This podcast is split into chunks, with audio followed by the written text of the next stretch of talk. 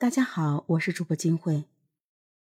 火车司机小张永远也忘不了二零一四年一月十四日的出车经历。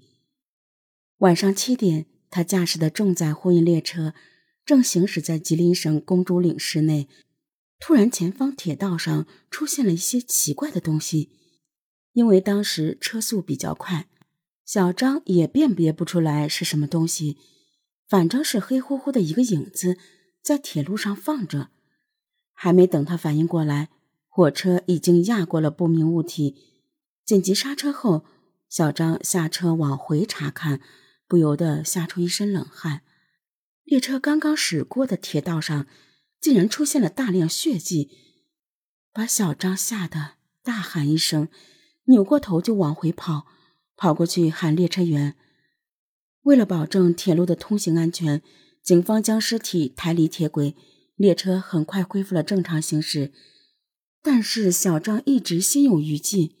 小张说：“他开了这么多年火车，从来没遇到过这种事，这是头一次把人撵到。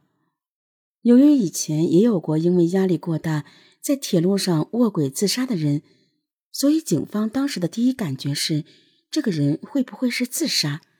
经过勘查，死者是一名女性，但是由于受到火车的撞击，面部已经无法辨认。发现尸体的铁轨两侧都装有一人多高的铁丝防护，一般人很难轻易的靠近铁轨，因此警方推测，死者在生前曾设法越过防护网，进而卧轨自杀。但是据火车司机小张回忆，铁轨上的不明物体。始终都是纹丝不动的，这就奇怪了。如果是一个清醒的人，面对呼啸而至的火车，怎么可能会一动不动？随着进一步的勘查，警方逐渐的意识到，这起事故没有看起来的那么简单。警方以火车的初始撞击点为中心，向外扩散勘查，在北侧的防护网处发现了情况，北侧铁丝网。有剪切的痕迹。如果这是一起自杀事件，那死者需要剪开防护网，但警方在现场并未发现任何工具，而防护网上遗留的其他痕迹，让这起事故看起来有了另一种可能性。防护栏上发现有接触状的血迹，外侧地面也发现有滴落血迹。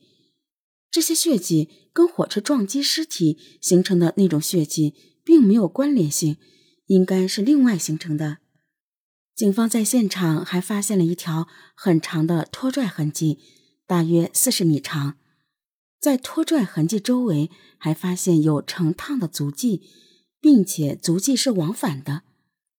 防护栏上的血迹、往返的脚印，加上拖拽痕迹。这些不寻常的迹象表明，死者是被人拖到铁轨上的。很快，更多可疑的物证在临近道路的土路边被发现了。警方在那里发现了一件带有大量血迹的女士外衣，很有可能这件女士外衣是被害人遗留在现场的。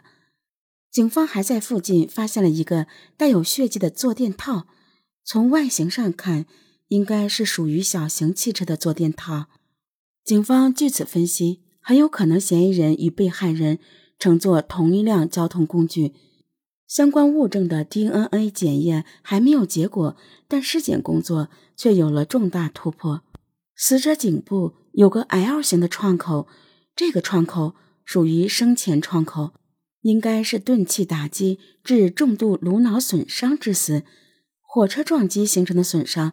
应该是死后伤，这说明到铁轨上的时候，这个女人已经死亡了。现场非常偏僻，距最近的火车站也有三四公里远，而且附近没有监控摄像头，这给警方的破案带来了巨大的困难。但是结合其他现场的物证，侦查员试图还原出案发时的情景。一月十四日晚。被害人被嫌疑人用一辆小轿车拉到火车道附近，此时他很可能已经被嫌疑人用钝器杀害。随后，被害人被一路拖到防护网旁边。但是由于身高的原因，没能把被害人扔过去，所以防护网上面留下了被害人的血迹。接着，嫌疑人就用剪钳把防护网剪出了一个缺口，然后把铁丝网翻过来，把被害人从缺口拽过去，然后下方留下了血迹。为了剪开防护网，嫌疑人曾返回汽车取工具前，因此在拖拽痕迹旁边留下了多次往返的足迹。现场并未发现被害者的手机，警方推测应该是被嫌疑人给带走了。伪造了被害者卧轨自杀的迹象后，嫌疑人驾驶汽车消失在夜幕中。至此，这次事故已经被确认为刑事案件。接下来，警方要尽快排查出被害者的身份。